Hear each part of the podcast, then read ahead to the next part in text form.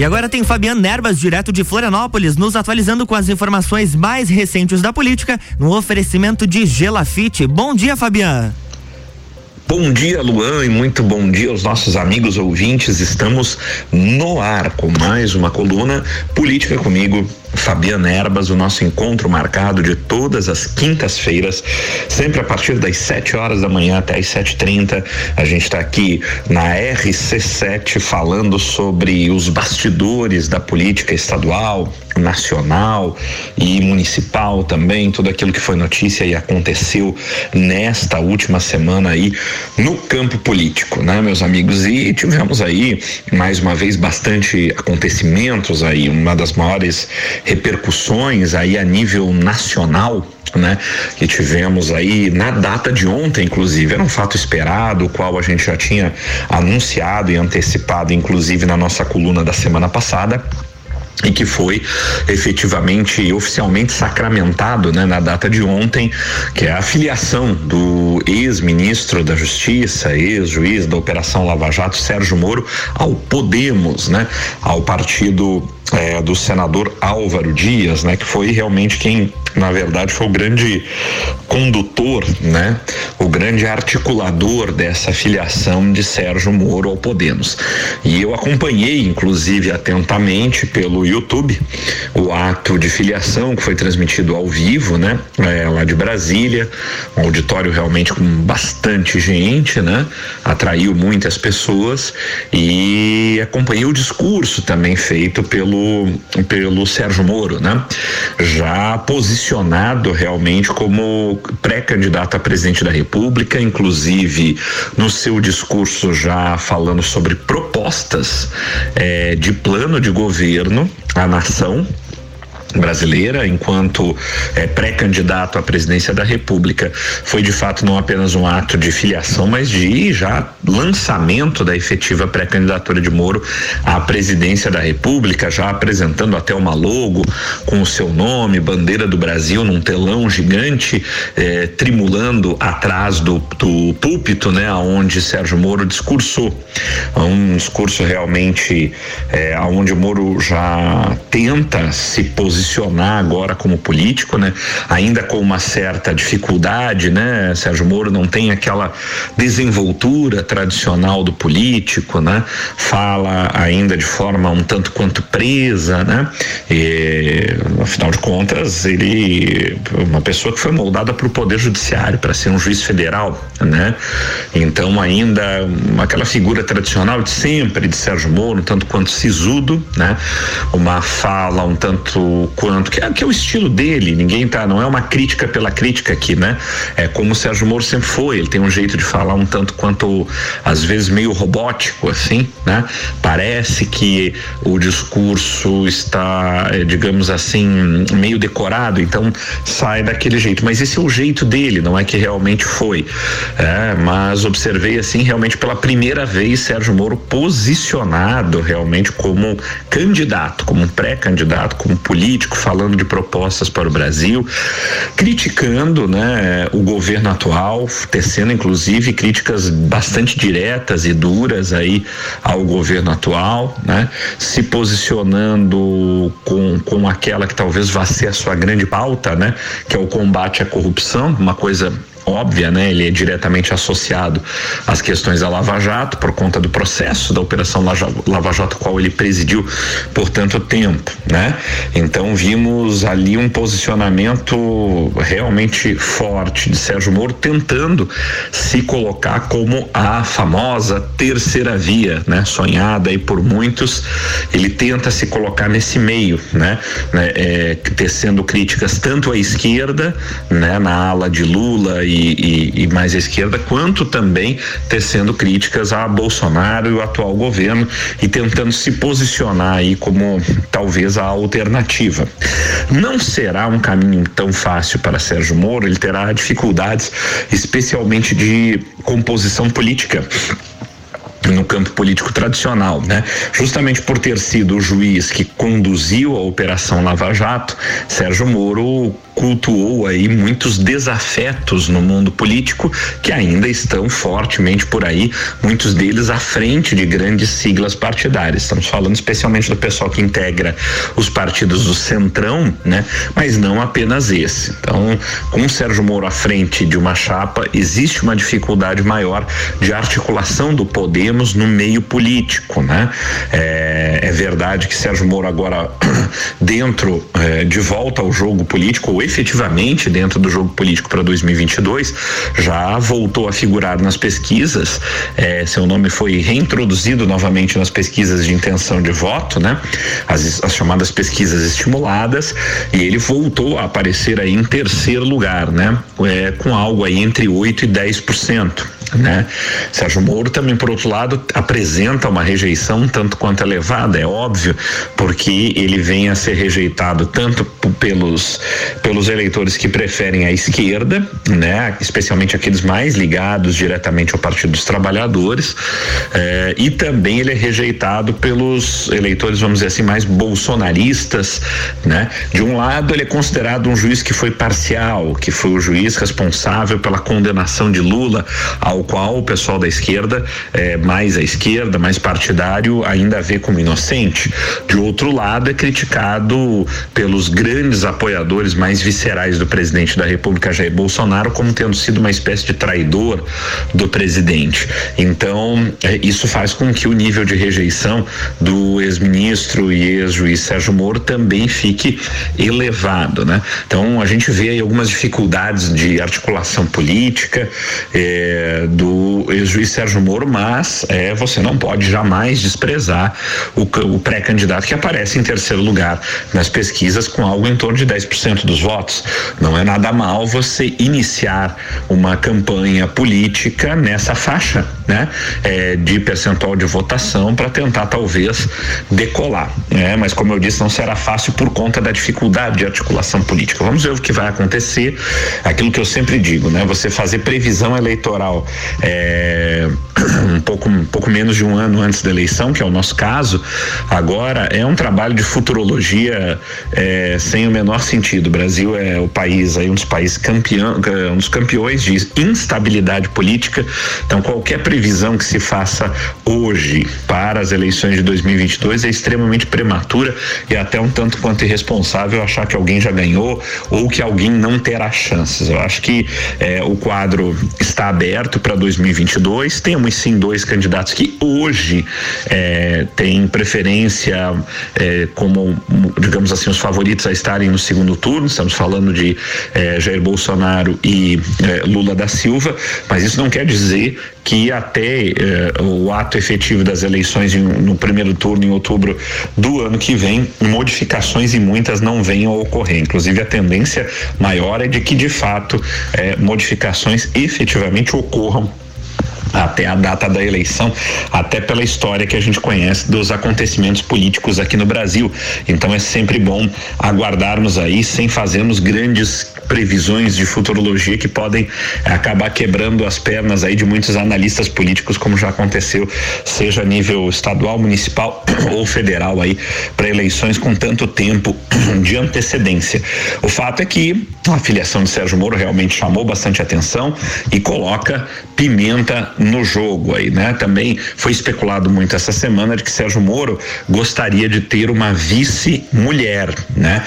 E se especulou aí quem poderia ser essa mulher, né? algum tempo já tinha se falado do nome de é, Luísa Trajano, né? A dona do Magazine Luiza, não só numa chapa com Moro, mas também talvez numa chapa do PSD de Gilberto Kassab, que é, aí teve o lançamento também da candidatura do presidente ao Senado, né? Da pré-candidatura do presidente do Senado é, à presidência da República, o Rodrigo Pacheco, pelo PSD, que sonha em também ter uma mulher, quem sabe uma empresária, e talvez Luísa Trajano. Esse também é uma das intenções de Sérgio Moro. Mas eh, Sérgio Moro teria como preferência pessoal a senadora Cátia Abreu, do MDB, né? Seria a vice dos sonhos de Sérgio Moro pessoalmente, né? Então vemos aí as articulações no sentido eh, de alguns pré-candidatos tentarem atrair uma vice-mulher, né? Eh, e até é um, é, é uma, é uma estratégia bastante interessante para as eleições, considerando as demais composições que temos aí. Então, o, o jogo político começa a se definir, os pré-candidatos pré começam realmente a aparecer de verdade, mas bater martelo em relação a chapas e tudo mais, teremos apenas ano que vem. A coisa vai começar a ficar menos nebulosa e mais decidida mesmo a partir de abril, né? Tivemos aí também essa semana uma articulação aí mais forte do presidente Jair Bolsonaro, que ainda continua sem partido, mas talvez por pouco tempo. Agora, é, a notícia que saiu, inclusive da, pró da boca do próprio presidente Jair Bolsonaro, que ele estaria 99% fechado com o PL, o Partido Liberal comandado pelo Valdemar, famoso, famoso ex-mensaleiro e tudo mais, Valdemar da Costa Neto, né? Quem diria? É, mas também aqui a nível do estado de Santa Catarina, o partido do senador Jorginho Melo, que há muito tempo vem articulando e tentando costurar essa aproximação é, dele próprio com o presidente da República e do próprio PL, tentando atraí-lo para dentro do partido. E nesta semana, o presidente então declarou aí que estaria 99% fechado com o PL. O problema é aquele 1%, aquele mesmo da música, conhecida música de Wesley Safadão, né? Aquele 1% é que no caso do presidente da República pode fazer toda a diferença. Já vimos que o presidente já teve próximo de vários partidos e, né, já esteve quase para fechar com vários partidos. Antes do PL dessa semana, o preferido era o Progressistas, né? O PP de Espiridião a mim. É, então tudo pode mudar, esse 1% pode se alterar e se tratando do presidente Jair Bolsonaro, a instabilidade realmente é reinante. A gente não sabe direito nunca o que realmente ele vai fazer. Mas é nesta semana aproximação grande foi do PL. Vamos ver aí como o presidente se comporta nos próximos dias e quando efetivamente fará o anúncio final. Prazo ele ainda tem. Bem, meus amigos, estamos chegando ao final do primeiro bloco da nossa coluna Política comigo, Fabiana Erbas, aqui no Jornal da Manhã. Não saia daí que nós voltamos já já com o nosso segundo bloco. Tem muita coisa ainda para falar. Não saia daí, voltamos já já. RC7715, estamos no Jornal da Manhã com a coluna política com Fabiana Erbas, no oferecimento de Gelafite, a marca do lote.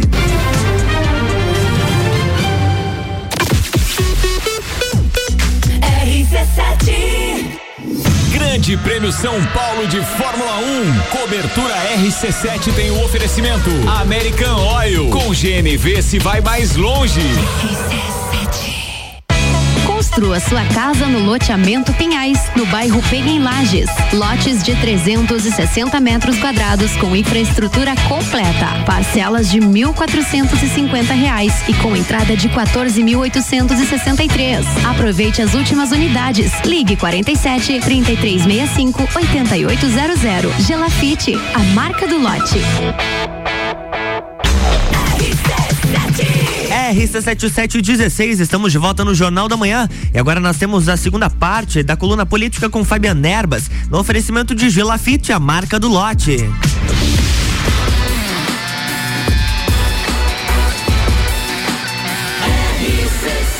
A número 1 um no seu rádio tem 95% de aprovação. Jornal da Manhã.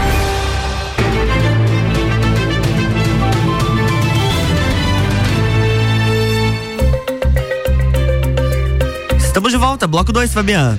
Olá, Luan, e olá, amigos ouvintes. Estamos de volta com o segundo bloco da nossa coluna Política comigo, Fabiana Erbas, o nosso encontro marcado de todas as quintas-feiras, sempre das 7 às 7 e 30 da manhã. A gente está aqui pela RC7 dando repercussão, falando dos bastidores políticos eh, a nível federal, estadual e municipal. No primeiro bloco falamos muito de política nacional, eh, comentamos aí sobre a filiação do ex-ministro da Justiça, ex-juiz Sérgio Moro ao Podemos, né? E toda a articulação política em volta agora da pré-candidatura dele, que traz aí né, novamente traz o ex-juiz que tinha ido embora para os Estados Unidos, passou uma temporada por lá afastado e agora volta ao cenário e volta decidido realmente como pré-candidato, é, lançado oficialmente, filiado ao partido Podemos e que já falou ontem, inclusive, até como até dando é, é, é propostas, né, com propostas de governo, de plano de governo é, para sua pré-candidatura à presidência da República. Muito se falou antes disso que Moro poderia talvez ser candidato ao Senado, no Paraná ou até mesmo em São Paulo, enfim, mas na verdade a decisão de Moro é realmente muito clara de ser candidato, é pré-candidato à presidência da República, que, né, outras composições se farão, ainda não sabemos, mas está oficialmente filiado e lançado desde ontem, né? Falamos também sobre a proximidade agora do presidente Jair Bolsonaro com o PL, né? Isso dito da própria boca do presidente da República, dizendo que está 99% fechado para ir ao PL. Mas, como eu disse no primeiro bloco, este 1%, o famoso aquele 1%, né, que está faltando para o presidente eventualmente ir ao PL, é que pode mudar tudo, eventualmente de uma hora para outra. Né? Já soubemos aí, o presidente já esteve próximo de vários partidos, esteve próximo do PTB, de Roberto Jefferson, aliás, temos um parênteses aí para falar sobre isso daqui a pouco. É, já esteve muito próximo do PP, né, do Progressistas, do Partido Espiridião Amin, do Ciro Nogueira, que é o ministro-chefe da Casa Civil, e agora a aproximação é com o PL de Valdemar da Costa Neto, né? E do senador o Jorginho Melo. É, vamos ver aí, né, se realmente isso se concretiza. O presidente da República ainda tem até abril do ano que vem, até 4 de abril do ano que vem, para se posicionar. Talvez essa movimentação de Sérgio Moro, de filiação, de escolha para o Podemos, acabe dando uma apressada no presidente da República na definição de para qual partido ele vai né? Eu até é, estava aí apostando que o presidente realmente poderia deixar essa decisão para o ano que vem, mais próximo de abril, mas quem sabe ele antecipe, né? Por conta desse movimento político até feito pelo ex-juiz Sérgio Moro, né? Se a escolha for realmente o PL do senador Jorginho Melo, isso impacta aqui, obviamente, direto e fortemente em Santa Catarina, né? É o sonho de uma noite de verão pro pro senador Jorginho Melo, que mesmo que não tem assim o apoio direto, porque o presidente da República eh, já perguntado várias vezes quem vai apoiar, se vai apoiar esse ou aquele candidato. O presidente não gosta, né? É, é, é o perfil dele. Ele mesmo diz: eu sou um cara do centrão e agora cada vez mais próximo de se, de se filiar novamente a um partido do centrão. É, o presidente tem esse comportamento um tanto quanto camaleônico de não querer se comprometer nos estados com o candidato A ou B é, por conta justamente da, das querelas, né, como se diz por aí, é, em cada estado, das brigas políticas em cada estado, o presidente procura ficar, passar um tanto quanto ao largo disso para não se comprometer com o candidato ao B, até porque, por conta da grande popularidade dele em alguns estados, especialmente em Santa Catarina, você tem aqui vários possíveis pré-candidatos sempre tentando colar a sua imagem a do presidente da República. Então, ele tenta sempre tentar passar ao largo disso não se definindo efetivamente se apoia A ou B. Mas é inegável que o candidato que tiver o mesmo número do presidente da República, no caso do PL ou 22, é, é, tentará surfar algo parecido com a onda 17 de 2018. Não, é, assim, em 2022 essa onda não será, não será a mesma onda do 17 é, de 2018, né? Não terá a mesma força, o mesmo embalo, mas é inegável que ter o mesmo número de um, de um candidato com grande popularidade ou um pré-candidato com grande popularidade traz vantagem. Como vai estar essa grande popularidade, que ainda é uma realidade hoje, nas eleições em outubro do ano que vem, não sabemos. Mas, por hora, o senador Jorginho Melo vê isso, obviamente, como vantagem competitiva e tenta é, prosseguir nela. Né? É, existe ainda a possibilidade forte de que PL e PP, é, tanto faz aonde o presidente esteja, se dentro do PL ou do Progressistas, estejam juntos em coligação nacional, a nível nacional, o que traz impacto também para a política local. Tanto é verdade isso que o senador Jorginho Melo, é, por conta da aproximação efetiva do presidente com o PL nesta semana, ele ele começou a, a tecer afagos, né, ao progressistas, né, fez elogios rasgados nessa semana ao senador Espiridião Amin, com quem ele vinha antagonizando, né, brigando aí nos últimos, disputando aí os holofotes nas últimas semanas e meses, fez um afago com elogios ao senador Espiridião Amin e também à deputada federal Ângela Amin que nesta semana já se especulou, é, começou a ser cortejada até, é, por Jorginho Melo para de repente integrar sua chapa numa possível vaga a vice, né, de Jorginho Melo para o governo do estado. Então vejam aí como as articulações estão estão se dando nesse nível, né? A nível estadual também, meus amigos, tivemos uma notícia aí muito interessante daí vinda mais das páginas judiciais, digamos assim, é, o STJ, o Superior Tribunal de Justiça, também na data de ontem, acabou por decidir anular as provas eh, produzidas no processo da Operação Alcatraz contra o deputado estadual Júlio Garcia, né? Foram anuladas, consideraram consideradas nulas todas as provas produzidas contra o deputado estadual Júlio Garcia no âmbito do, da Operação Alcatraz e Operação Hemorragia, lá no Superior Tribunal de Justiça em Brasília. Qual foi o entendimento?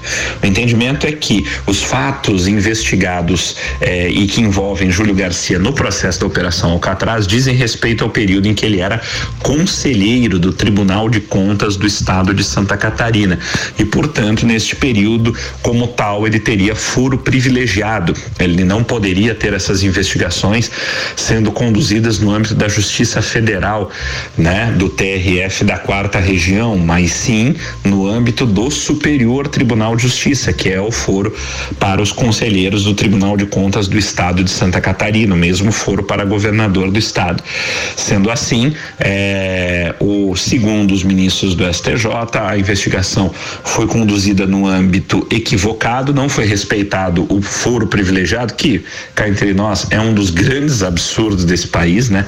A história do tal do foro privilegiado, mas enfim, é um fato que existe na legislação brasileira ainda, está em vigor e foi considerado liderado pelos ministros do STJ que acabaram por conta dessa argumentação anulando as provas contra Júlio Garcia. O que vai acontecer agora efetivamente no processo é o seguinte: essa decisão baixa aqui para a primeira instância e a, a, a juíza federal Janena Cassola que terá que decidir o que faz aí frente a essa anulação de provas, até porque as provas que foram anuladas foram apenas aquelas que tangem a o deputado estadual Júlio Garcia, não atingem diretamente os demais investigados.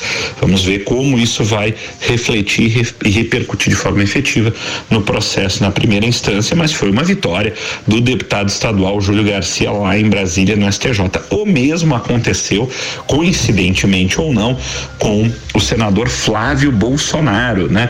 O famoso caso da rachadinha, né? Das rachadinhas lá eh, da Assembleia do Rio, do, da época em que Flávio Bolsonaro era deputado estadual. O STJ também anulou as provas eh, produzidas no processo das rachadinhas contra Flávio Bolsonaro pela mesma argumentação, foro o não respeito ao foro privilegiado. O processo contra Flávio Bolsonaro é conduzido na primeira instância do Rio de Janeiro, né? E o STJ também dentro do mesmo argumento é utilizado em favor de Júlio Garcia entendeu que é, não houve respeito ao foro privilegiado do então deputado estadual, é, do então deputado estadual é, Flávio Bolsonaro e por isso também anulou as provas no processo da rachadinha contra o mesmo, que foi um alívio aí tanto para o Flávio quanto para o presidente da República. Vamos ver o que acontece no decorrer desse processo também, mas foi essa semana um festival de anulação de provas por conta de desrespeito a foro privilegiado. Esse é o judiciário brasileiro, mas as leis foram produzidas dessa forma, né? De forma a proteger os interesses integrantes do sistema, né? Já falamos isso aqui várias vezes. Enquanto isso não mudar no Brasil, esse tipo de situação, infelizmente, vai seguir se repetindo. Bom, ainda, meus amigos, no âmbito eh, estadual, tivemos aí uma conversa muito forte essa semana eh, por conta da continuidade das articulações, né? O União Brasil aí, o partido que está se formando aí pela fusão do PSL e do DEM, que tem à sua frente o prefeito de Florianópolis, Jean Loureiro, promoveu aí um encontro estadual ontem um tanto quanto esvaziado, né? Tanto DEM quanto PSL aqui em Santa Catarina estão se esvaziando nessa fusão partidária porque há problemas locais, né? É, de entendimento. Então muita gente, prefeitos, vice-prefeitos, vereadores, os deputados estaduais, alguns federais vão sair tanto do PSL quanto do DEM, enfim, é, por conta dessa é, união dos partidos e por conta que a fusão dos partidos abre a possibilidade de que as pessoas deixem as siglas sem perder, sem risco de perda de mandato, né? Então isso vai dar uma esvaziada, tende a dar uma esvaziada na pré-candidatura do prefeito de Florianópolis, Jean Loureiro, ao governo do estado, o enfraquecendo numa posição de ocupar a cabeça de chapa, talvez forçando Jean Loureiro a uma composição para quem sabe ser vice de alguém ou até sair numa eventual candidatura para o Senado. E é dentro desta conversa que surgiu forte aí a possibilidade de uma coligação cada vez é, mais forte, a coligação entre União Brasil de Jean Loureiro, o PSD de Raimundo Colombo e o Podemos, né, de Paulinho Bornhausen e Fabrício de Oliveira, né? Numa grande composição que a, a, poderia ainda acabar atraindo o PSDB de Gelson Merizio e até o Republicanos, caso o, o governador Moisés não opte por efetivamente se filiar ao Republicanos, ele que também segue sem partido e o Republicanos pode ser a, a casa do mesmo. Então, essa essa essa articulação ficou muito forte essa semana, muito falada, numa possibilidade até de, quem sabe, vermos aí uma composição de chapa é, tendo Raimundo Colombo na cabeça de chapa e quem sabe Jean Loureiro como vice e alguém aí, seja do Podemos ou talvez até do PSDB para o Senado. Vamos acompanhar, isso pode surgir aí nas próximas semanas ou até no início do próximo ano. Bem, meus amigos, estamos chegando ao final da nossa coluna Política comigo, Fabiana Erbas, desta semana, sempre em nome de Gelafite, a marca do lote com loteamento Pinhais, lotes prontos para construir no bairro da Penha, em Lages. O loteamento Pinhais tem infraestrutura completa, água, luz, iluminação, esgoto, enfim, e o que é melhor, está pronto para construir. Você compra o seu lote e já pode começar a construir imediatamente a sua casa própria ou o seu comércio. Visite o plantão de vendas lá na rua Allan Kardec, no bairro da Penha. É, eu tenho certeza que você vai adorar e vai sair de lá com o seu lote no loteamento Pinhais, que é mais uma é, obra da Gelafite a marca do lote. Bem, meus amigos, cuidem-se bem e até a próxima semana. Tchau, tchau. É isso aí, na próxima semana tem mais Política com Fabiana Erbas aqui no Jornal da Manhã, com oferecimento de Gelafite. Jornal da Manhã.